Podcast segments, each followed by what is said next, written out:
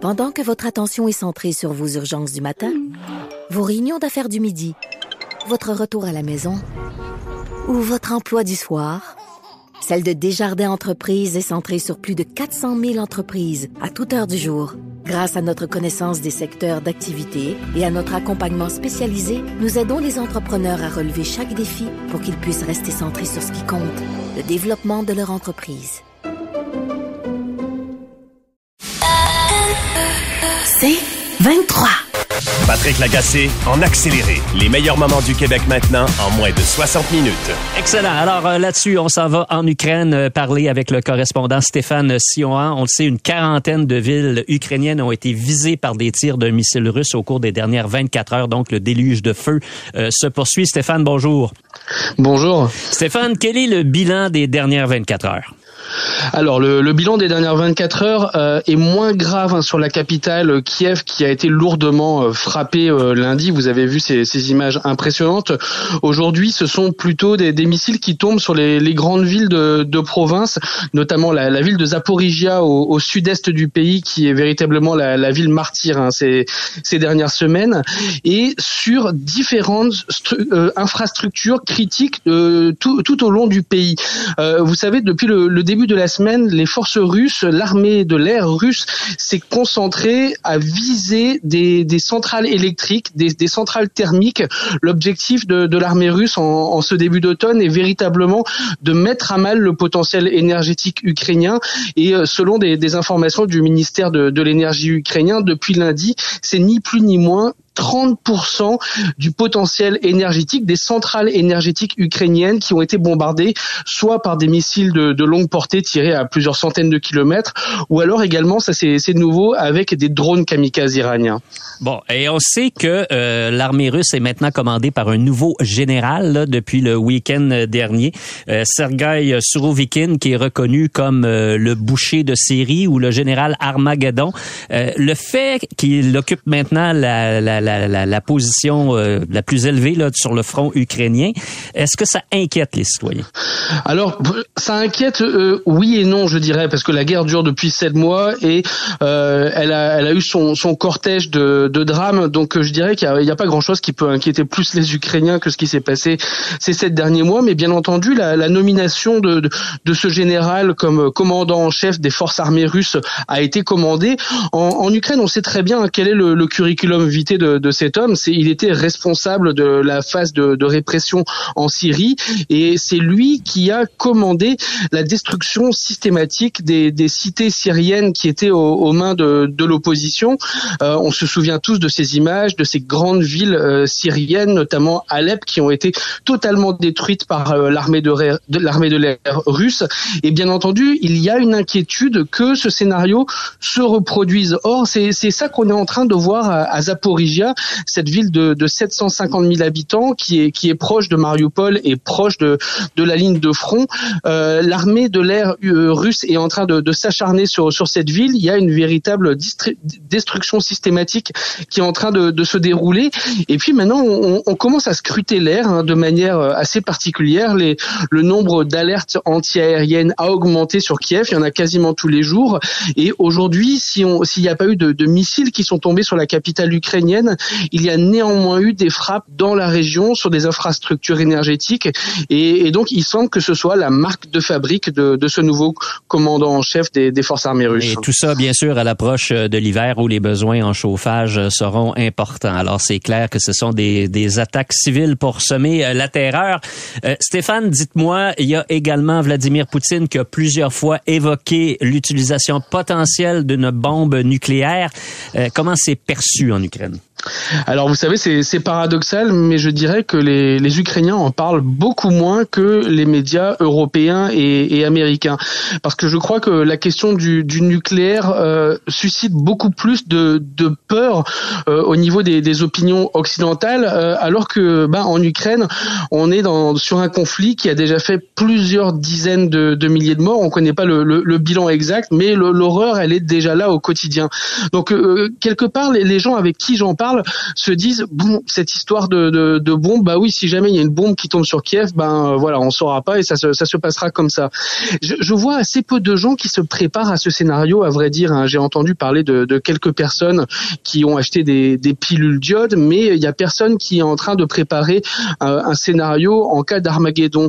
Et il faut comprendre que lundi lorsque plusieurs missiles se sont abattus sur la ville de Kiev on aurait pu croire qu'il y aurait eu un, un effet de panique. Or, il n'y a pas eu d'exode. Les gens n'ont pas pris leur voiture, ne sont pas partis en, masse à la campagne, à l'ouest du pays. Euh, au contraire, on a eu l'impression que cette nouvelle frappe n'a fait que renforcer la détermination des Ukrainiens sur le principe de ce qui ne, me tue pas me renforce quelque part.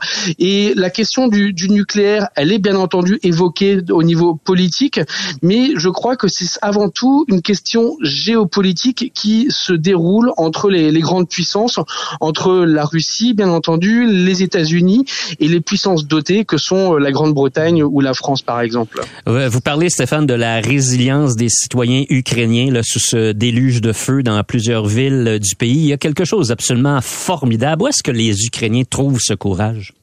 Alors c'est quelque chose qui me qui me surprend et ne me surprend pas à la fois. Ça fait euh, bientôt une dizaine d'années que que j'habite et que je travaille en Ukraine, donc le, le, le moral de faire des Ukrainiens je le connaissais déjà, mais c'est vrai que le, le, peuple ukrainien se révèle dans dans l'épreuve et euh, beaucoup de commentaires lundi après cette, cette frappe de, de, de missiles. Hein, c'est, c'est 85 missiles qui ont été tirés euh, sur le sur l'Ukraine lundi. C'est vraiment quelque chose de, de, de très important. Et les gens disaient on n'a pas peur on n'a pas peur. Peut-être que le 24 février dernier, on avait peur, mais en fait maintenant, on a la rage. On a envie de se défendre. J'ai pris pris un café avec une jeune femme de de 35 ans qui pendant l'été avait été infirmière sur le front et euh, c'est une une jeune femme de totalement hipster, moderne, qui est vienne, urbaine. On n'a pas l'image de quelqu'un qui, qui irait se battre et en fait elle me disait on n'a même plus envie de descendre dans les caves quand les, les Russes nous tapent dessus. On a envie de prendre une arme et de partir sur le front pour les dégager alors c'est une anecdote, mais ça, donne une petite idée de, l'état d'esprit des gens. Je vais également vous donner une, une petite histoire. Lorsque les, les, missiles sont tombés sur la, sur la capitale ukrainienne, bien entendu, il y a eu des problèmes d'internet, des coupures d'électricité, des coupures du réseau 4G. Les gens avaient beaucoup de, de difficultés à, à, atteindre internet. Et il y a un, un, acteur et activiste civique célèbre, Sergei Pritoula, qui, qui dirige une, une fondation de, de, bienveillance. Il a lancé un appel qui s'appelait "Vous nous enragez". Et l'objectif de cette campagne sur internet, c'était de lever des fonds pour que on puisse acheter des drones kamikazes made in Ukraine pour l'armée ukrainienne. Et bien vous savez, en 24 heures, combien d'argent les Ukrainiens ont réussi à lever pour cette campagne? 9,5 millions de dollars. C'est juste impressionnant. Ça montre que en fait, plus les Ukrainiens sont confrontés à cette épreuve, plus ils ont envie de se défendre et de gagner cette guerre. Stéphane Siohan, correspondant en Ukraine, merci d'avoir été avec nous aujourd'hui. Merci, à très bientôt. Bonne journée.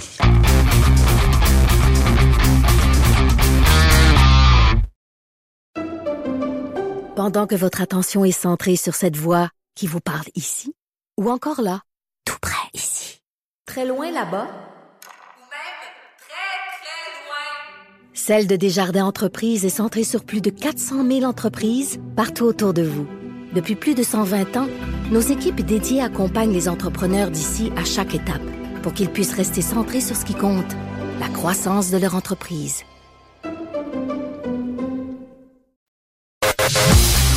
Patrick Lagacé en accéléré.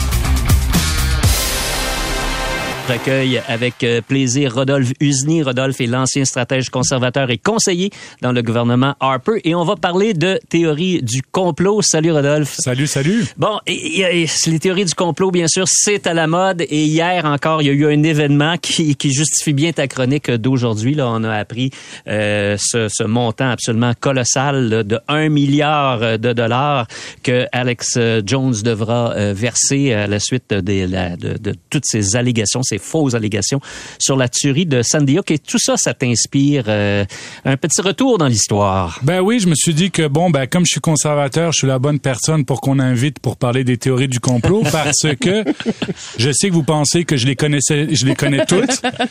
C'est pas vrai, je me suis fait pogner moi-même par des théories du complot. De quelle façon? Ben écoute, d'abord je vais commencer par dire, parce que j'ai un peu un disclaimer, mais parce que oui, je suis conservateur, mais je suis un mauvais conservateur. Tu sais pourquoi? Parce que je suis allé à Davos, au Ah, Forum ben oui, économique mondial. C'est interdit sur le nouveau régime de Ben, M. Poilievre, ça, je pense. Ben écoute, c'est la Mecque, comme tu sais, de- des théories du complot. C'est le berceau de beaucoup de théories du complot. Puis tu sais, c'est quoi le pire? Je suis même pas allé une fois, je suis allé deux fois.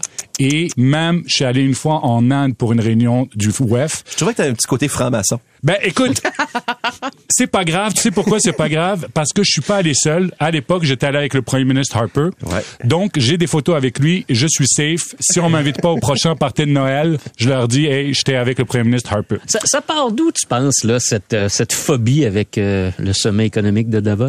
Ben écoute, c'est pas c'est sûr que Davos, comme tu le sais, c'est dans un village suisse. Le village est vraiment complètement fermé pour cette réunion-là. Il y a tout le monde qui est là en termes de euh, économique. Il y a également aussi des politiciens, énormément, les milliardaires. Et en fait, c'est comme si on pense que la gouvernance mondiale se décide pendant ce week-end ou ces quatre jours et que c'est du gros corporatisme où en fait les Pfizer, les McKinsey, les toutes les grandes firmes de consultation sont en train de de, de forcer leur agenda dans dans la bouche des, des des politiciens, dans la gorge des politiciens, je devrais dire. Puis en fait, c'est un peu ça que ça vient de l'image en fait de de Davos. Mais écoute, moi je vais te faire un petit clin d'œil parce que comme je suis allé deux fois à Davos, euh, je dois aussi dire une chose. Oui, j'ai rencontré Bill Gates. Et oui, et oui. Donc, euh, Bill Gates. là où il t'a mis la chip? Exactement, exactement. Et d'ailleurs, euh, je voulais te dire une autre chose aussi, mais il n'y a pas que des politiciens. Et je regarde Catherine Beauchamp parce que j'ai pris un verre avec Charlie Theron quand moi j'étais à Davos. Ah, oui. non, il y a aussi des artistes qui viennent à Davos. Il y a pire que ça. hein? Il y a pire que ça. Et même, j'ai vu un grand complotiste. Et en fait, j'ai vu l'archevêque d'Afrique du Sud qui s'appelle Desmond Tutu, qui est l'ancien récipiendaire du prix Nobel de la paix quand il s'est battu contre l'apartheid. Alors, tu vois le type de complotiste qu'on a à Davos, qu'on a l'archevêque euh, de l'Afrique du Sud. Alors, quand tu, quand tu vois, Rodolphe, que le chef actuel du Parti conservateur du Canada dit sous mon gouvernement, on n'ira pas à Davos, comment tu réagis? Ben écoute, moi je trouve que c'est une réunion où, euh, comme tous les autres forums, c'est sûr que maintenant ça a été pris vraiment comme ça a été tagué comme vraiment c'est un- une théorie du complot. Je ne le crois pas, mais bien évidemment c'est maintenant ça la dynamique. Tu veux plus toucher ça avec une pôle euh, de, de 10 mètres de long. C'est ça maintenant le problème. Et c'est un peu ça après le problème des théories du complot, c'est que tu tagues des firmes. Tu sais maintenant on parle de McKinsey, la firme McKinsey aussi elle est taguée comme ça. Et après ben comment tu fais après toi pour rebâtir ton image quand des gens décident de t'attaquer, puis après, ils veulent plus te lâcher sur ça. Puis- Problème. Et là, les, les- les gens qui croient à ça, là, ils, ils- ils craignent quelque chose qu'on appelle comme la grande réinitialisation, le grand reset. Exactement, exactement. Puis écoute, il y a pas que il y a pas que Davos. Écoute, j'ai je me suis souvenu un peu puis je suis revenu dans mes souvenirs parce que oui, comme je suis conservateur, euh, euh, on, on se dit que je connais toutes les théories du complot. Je te raconte une histoire, on est en 2019, juste avant l'élection, et moi à l'époque, j'étais directeur des enjeux pour Andrew Scheer. Directeur des enjeux, ça veut dire que quand il y a quelque chose qui va pas bien, c'est toi qui dois y aller puis gérer.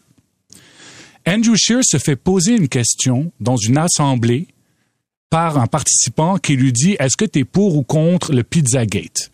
Puis moi j'ai pas bien entendu la question, puis j'ai pas compris de quoi il parlait, puis Andrew Scheer non plus. Ça a pas pris trois minutes que mon téléphone commence à sonner comme de la folie en disant Top, euh, Monsieur Scheer n'a pas dénoncé le Pizzagate, le Pizzagate, le Pizzagate. Moi je dis mais c'est quoi cette histoire de Pizzagate?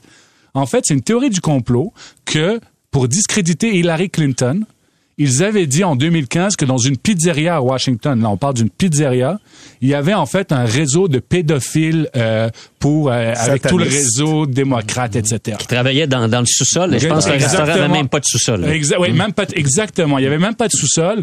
Puis après, il demandait à Andrew Scheer de, de, de répondre à quelque chose qui se passe à Washington. Écoute, je suis allé à mon ordinateur, j'ai mis deux mots sur un communiqué de presse en disant c'est ridicule et c'est dangereux, mais on n'a pas échappé à l'histoire. Donc, je me suis dit, il faut que je... Et après ça, j'ai commencé à apprendre toutes les théories du complot.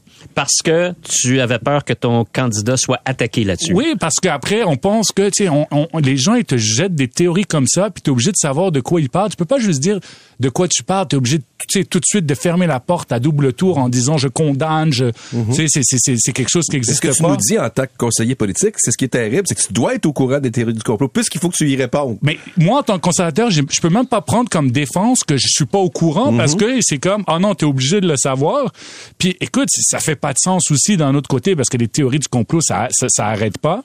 Et euh, écoute, c'est- un peu ça la, la dynamique actuellement. Genre, donc moi, je me suis dit, je vais vous en parler un peu. Puis le plus drôle, c'est que c'est des conservateurs souvent qui se font pogner sur les théories du complot. Je vais te raconter une troisième petite anecdote si tu veux bien. Oui. Euh, Jason Kenney, qui vient de quitter son poste de premier ministre de l'Alberta, au mois d'avril, il fait une assemblée, lui, c'était sur Facebook. Et il y a un des participants qui dit, qui demande au premier ministre, est-ce que quand il va avoir la course à la chefferie, est-ce que c'est Deloitte, la firme comptable, qui va vérifier que les résultats sont bons? Puis le premier ministre a, a dit oui. Et là, on parle de Deloitte, là, Deloitte, là. Ceux qui, qui vérifient tes petits gratteux à l'Auto-Québec, là, s'il y a un problème, là. Et ils ont dit, non, non, non, Deloitte est parti à Davos, et on revient encore sur Davos et tout ça. Puis là, le premier ministre euh, Kenny, puis là, je vais le citer parce que je crois qu'il en avait marre de tout ça. Il a comme dit, écoute, là, tu vas lâcher le café, tu vas passer au décaféiné, tu vas fermer ton ordinateur, arrête d'aller sur Internet, va dehors, puis va prendre une marche. Les hélicoptères noirs ne viennent pas. Pas, pas une mauvaise réplique. Ah non, écoute, c'était magnifique. Puis tu sais, à la fin, je viens de dire les hélicoptères noirs ne viennent pas. Parce qu'en fait, ça, en fait, j'ai réalisé que c'est la meilleure façon. Si un complotiste attaque, faut que tu donnes une phrase de complotiste. Puis les hélicoptères noirs, ça, ça veut dire qu'il va y avoir un coup d'État militaire, une prise de contrôle, etc., que tout va tomber, etc. Donc, Jason Kenney, pour répondre à un complotiste, a répondu avec une phrase de complotiste. Donc, ce week-end, si quelqu'un vous pose des questions de complotiste, il faut que tu aies une phrase de complotiste. Euh, Écoute, est-ce que c'est pas un peu dangereux? Parce qu'avant, bon, comme tu viens de les nommer, les conservateurs libéraux ou autres dénonçaient ces affaires-là, oui, par la blague, mais aussi directement. Est-ce que c'est pas un danger que les nouveaux politiciens, là, ceux qu'on voit, j'ose pas les nommer, ils veulent pas perdre une base de complotistes. Donc, ils laissent une porte ouverte à ces complots-là pour pas perdre cette base-là.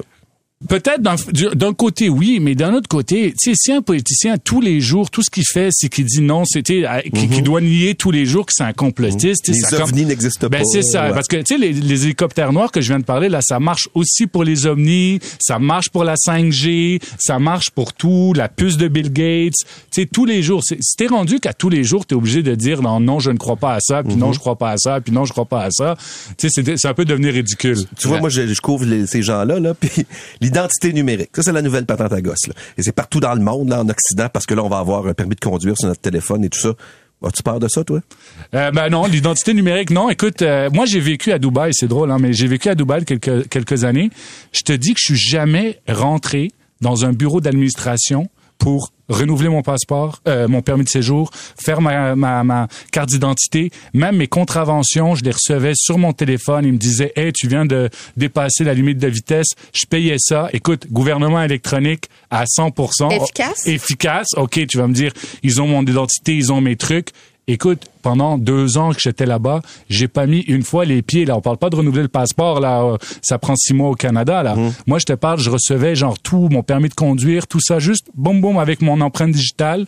Merci, c'était réglé. Bon, je suis pas sûr que Dubaï est un exemple en tout, mais, Mais- disons que pour ça, ce côté-là, là, quand on sait que nous autres, on fonctionne encore avec des fax euh, dans Ah ouais, les, dans les hôpitaux, là, on dans l'a vu pendant la pandémie, il y a peut-être des leçons à prendre euh, à ce niveau-là. Rodolphe, merci beaucoup de nous avoir visités aujourd'hui. Oui, ben merci beaucoup. Puis écoute, je dois y aller parce que j'ai un médecin de famille pour euh, me faire enlever un rendez-vous pour me faire enlever ma euh, puce 5G Ouais. que Bill Gates m'a mis à Davos. il était temps Donc euh, je dois y aller. Oui, c'était aujourd'hui que j'ai enfin trouvé un médecin de famille. Et bonne gestion des courriels que tu vas recevoir, si accordé. Ah oui, non, non, je veux pas me faire des amis là sur Twitter tout à l'heure. Tu diras bonjour à Charlie Sterren. euh, Oui, je la dirai bonjour aussi.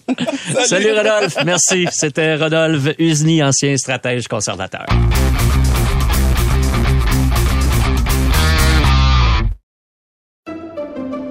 Pendant que votre attention est centrée sur vos urgences du matin, vos réunions d'affaires du midi, votre retour à la maison ou votre emploi du soir, celle de Desjardins Entreprises est centrée sur plus de 400 000 entreprises à toute heure du jour. Grâce à notre connaissance des secteurs d'activité et à notre accompagnement spécialisé, nous aidons les entrepreneurs à relever chaque défi pour qu'ils puissent rester centrés sur ce qui compte, le développement de leur entreprise. Patrick Lagacé en accéléré. Art et spectacle. Voici Catherine Beauchamp. C'est beau un homme, c'est brutal un homme. En colère, c'est terrifiant, ça casse tout un homme. C'est un classique de la chanson québécoise. C'est beau un homme de Shirley Theroux. Et euh, dans sa biographie qui a été publiée hier, lancée hier, euh, Shirley Theroux parle de cette chanson-là, évidemment. Et le titre du chapitre, c'est Mon hymne national. Et j'ai trouvé ça tellement extraordinaire. Catherine, on reçoit Shirley Theroux. Oui. Madame Theroux, bienvenue dans notre studio. C'est un honneur de vous recevoir. Mais moi, je suis très contente de vous rencontrer, de mettre un visage sur la voix, Philippe. Moi, je vais dire tu à Shirley. Oui, je ben l'annonce Shirley, parce ouais. que je, je la tutoie depuis longtemps. Elle nous chicane quand on lui dit vous. Oui. Hey, on écoutait un homme, je me demandais, c'était écrit l'hymne national, mais je me demandais si c'était une chanson, Shirley, qui t'avait porté ou si c'est toi qui avais été obligé de la, de la traîner tout au long de ta carrière parce que c'est quand même la chanson qui te représente le plus, la plus connue. Ah oui, mais non, mais non, mais non. c'est- Moi, c'est moi qui l'ai trouvée, premièrement.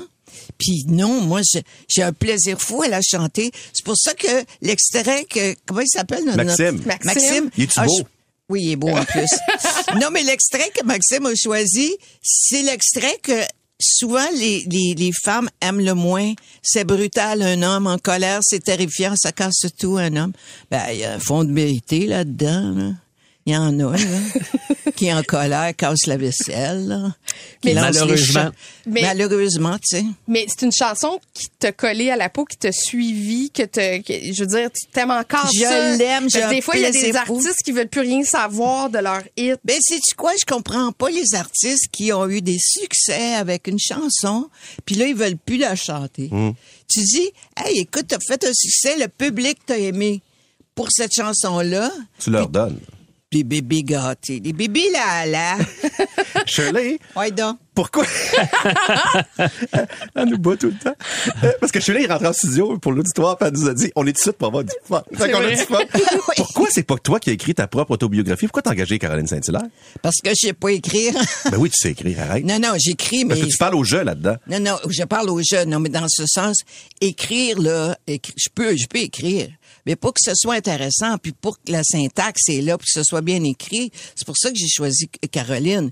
Mais Caroline, elle, il écrit, mon livre, il est beau, mon titi. Puis elle a su écrire, elle a su transférer dans des paroles mes vraies émotions. OK. Chose que j'aurais pu... Moi, là, c'est ce que mon problème quand j'écris. Je vais répéter dix fois, car, mais voilà, et que... Tu sais, c'est... Mais, mais quand vous lisez le livre, la version finale, vous vous reconnaissez dans, Ben, dans le texte. très- Non, non, c'est moi, moi. Elle a respecté ça à la lettre. Mais on, on s- on se parlait, on se parlait une fois par semaine parce que nous étions en pandémie. Est-ce qu'avant Mhm, on a eu une pandémie ici? Exactement. En Zoom, genre, c'était des En rencontres. Zoom, en- Zoom, on a eu du Zoom, on a eu du Team, on a eu du euh, Messenger. OK. Mon Dieu, t'es de ton temps. Ah, moi, je suis très de mon temps. C'est un, beau livre parce qu'en plus du texte, là, il y a des Il y a des photos, il y a, il y a un recueil Oui. photo qui est formidable, Shirley, qui remonte loin dans le T'as temps. passé par toutes les coupes de cheveux, toutes les époques, Oui. tous les styles vestimentaires. T'es encore belle, je te l'ai dit tantôt. Merci. Mais écoute, t'étais glam en Ben tabarouette. ouais, c'est un sexe symbole. Et c'est- savez-vous quoi? L'an dernier, c'est Christian Bégin. Il voit, il voit une de mes photos, j'ai une photo, tu sais, avec les- la robe longue puis les petits gants noirs dans le fait que c'est beau un homme. Puis Christian, il me dit, hey, t'étais tout un pétard. Mais c'est vrai. T'es encore un pétard. Ben, merci, mais écoute, moi, j'ai aucune idée si j'étais un pétard ou si j'étais pas un pétard. Mais j'étais, moi, je suis heureuse, comprenez-vous? Moi, je suis une tête heureuse. Ouais. Fait que, euh, c'était, je savais que c'était, c'était très féminin, puisque c'était, c'était, j'étais séduisante, là, tu sais. Mais de là, être un pétard. Mais tu dis, dans le livre, tu dis, moi, ma carrière, je la dois à de la détermination, je la dois à la persévérance et à beaucoup de chance. La chance, on contrôle pas ça. Je pense que c'est si on, on est à la bonne place au bon moment puis qu'on rencontre les bonnes personnes. Oui. La, dé- la détermination puis la persévérance, Oui. c'est le travail aussi, tu sais, de, de travailler. Tu, tu le dis, j'ai travaillé fort. Oui. Euh, c'est pas donné. Tu sais, quand on regarde les gens plus jeunes aujourd'hui, est-ce que tu vois que ce sont des valeurs qui se perdent? Ben, ça s'est perdu totalement. C'est, faut que ce soit vite fait, maintenant. Moi, moi, ce qui, me- ce qui me pâte, là, ce qui me déçoit aussi, c'est qu'il y a plein de jeunes musiciens qui ne savent même pas lire de la musique, tu sais. Moi, j'ai été super gâtée, choyée. Au début de ma, carrière, on travaillait avec des 12, 13, 15, 16, 18 musiciens. C'était fabuleux, là, tu sais. Mais, euh, écoute, la persévérance, oui. Puis tu vois, hein, c'est mon ami Tex Lecor qui m'a fait réaliser que j'étais persévérante parce que j'allais chez lui peindre pendant deux ans et demi et Tex, là, j'arrivais, puis moi, je faisais de l'abstrait, puis Tex, c'est pas, il était pas Non. dans l'abstrait du tout. Mais il a découvert c'était quoi l'abstrait parce qu'il dit j'avais aucun respect pour ça. Il me l'a dit carrément, tu sais. Et un jour, en tout cas, des fois, il me regardait peindre, puis derrière moi, je savais pas qu'il était là, puis il disait pas un mot. Là, je me retournais, puis je disais, puis qu'est-ce que t'en penses? Il disait pas un mot, il avait un petit sourire. J'ai dit, je le sais, tu l'aimes pas, hein? Mais quand je vais revenir la semaine prochaine, je vais l'emmener à la maison. Tu vas l'aimer. Effectivement. C'est là où Tex m'a dit, t'es persévérante, Shirley. Euh, la persévérance, c'est une qualité extraordinaire. Et là, on va persévérer dans cette entrevue, mais après la pause, parce qu'on vient demeurer là, va Shirley. On va aller se poser. Toujours plus de Shirley. Le Québec maintenant.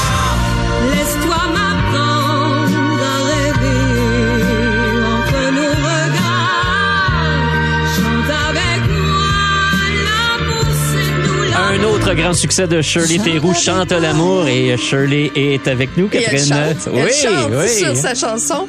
Shirley, écoute, ça, ça va tellement vite. J'avais à peu près 1000 questions sur euh, ta bio, mais je veux absolument qu'on parle des tannants. Vas-y. C'est une époque qui m'a marqué, qui a marqué la télévision aussi euh, au Québec, avec Joël Denis, avec euh, Pierre Marcotte.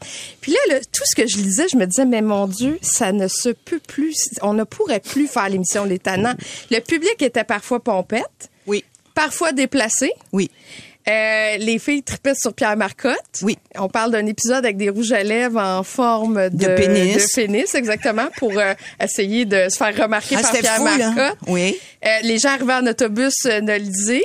Oui. Écoute, tu racontes mille anecdotes que je vais laisser le public, mais avoue qu'on peut plus faire une émission comme ça. C'est impossible, impossible. C'est impossible. Premièrement, il y a aucun artiste qui pourrait refaire ça. Chanter deux chansons par jour, en temps direct, là. Faire la comédie, accueillir des gens, faire des entrevues, c'est impossible. Ce serait Il y impossible. avait du stand-up comique, il y avait des quiz, il y avait des sketchs, c'est Ouais, écoute, c'était, c'était, c'était un feu roulant, là. On a fait, moi, j'étais là cinq ans, là. Mais à la toute fin, j'ai quitté parce que j'en pouvais plus, j'étais plus capable. T'étais jours, t'étais hein. épuisé? Ah, j'étais épuisée. Puis il y a une période, vous allez le lire dans le livre, il y a une période, là, j'étais plus capable parce que j'étais juste, il y avait juste que des gars, que des gars, c'était toujours... Puis les conversations de gars, on connaît ça. Ouais. Mais t'étais t'étais une fille avec des gars, c'était encore une époque très, très macho. Oui. Euh, Est-ce que ça, t'avais trouvé ça difficile? Oui, oui, oui. Je manquais de dentelle, je manquais de conversation féminine. J'allais m'acheter des revues de dentelle avec des dessous. Tu sais, puis là, j'invitais les secrétaires à Télémétropole à venir luncher avec moi. Je vous le dis, je voulais avoir des conversations de femmes, là. Ah non, puis là, c'est pour ça que j'ai dit, bon, Shirley va faire autre chose, va chanter. Tu racontes plein de choses dans le livre, comme euh, Catherine dit, qui sont racontables. Aujourd'hui, même si les jeunes disent, mon Dieu, ça existait. Est-ce qu'il y a des choses où tu t'es dit, je peux pas mettre ça dans le livre, ou Caroline, qui écrivait le livre, t'a dit, écoute, je ne peux pas mettre ça dans le livre? Pas du tout. Tu t'es pas censuré zéro? il y a zéro censuré. Il y a que la vérité là-dedans. Puis je l'ai fait, premièrement, pour mon fils, qu'il me connaisse. Puis tu sais, je me suis dit, là, il- le souvenir, je me souviens au Québec, là, parfois on se souvient de rien, là. Mais moi, je, voulais que les gens se souviennent, en lisant, de toute cette période-là de ma vie, parce que les gens ne me connaissent pas. Et mon fils aussi. Mon fils n'a pas connu ma carrière. Mon fils, la première fois qu'il m'a vu en chanter en direct, c'était un restaurant La Boucherie. Je chantais là les jeudis soirs. Lui, il a fait, mais maman, quelle voix! Je disais, Tu sais, fait que là, Bruno va connaître ma vie. euh.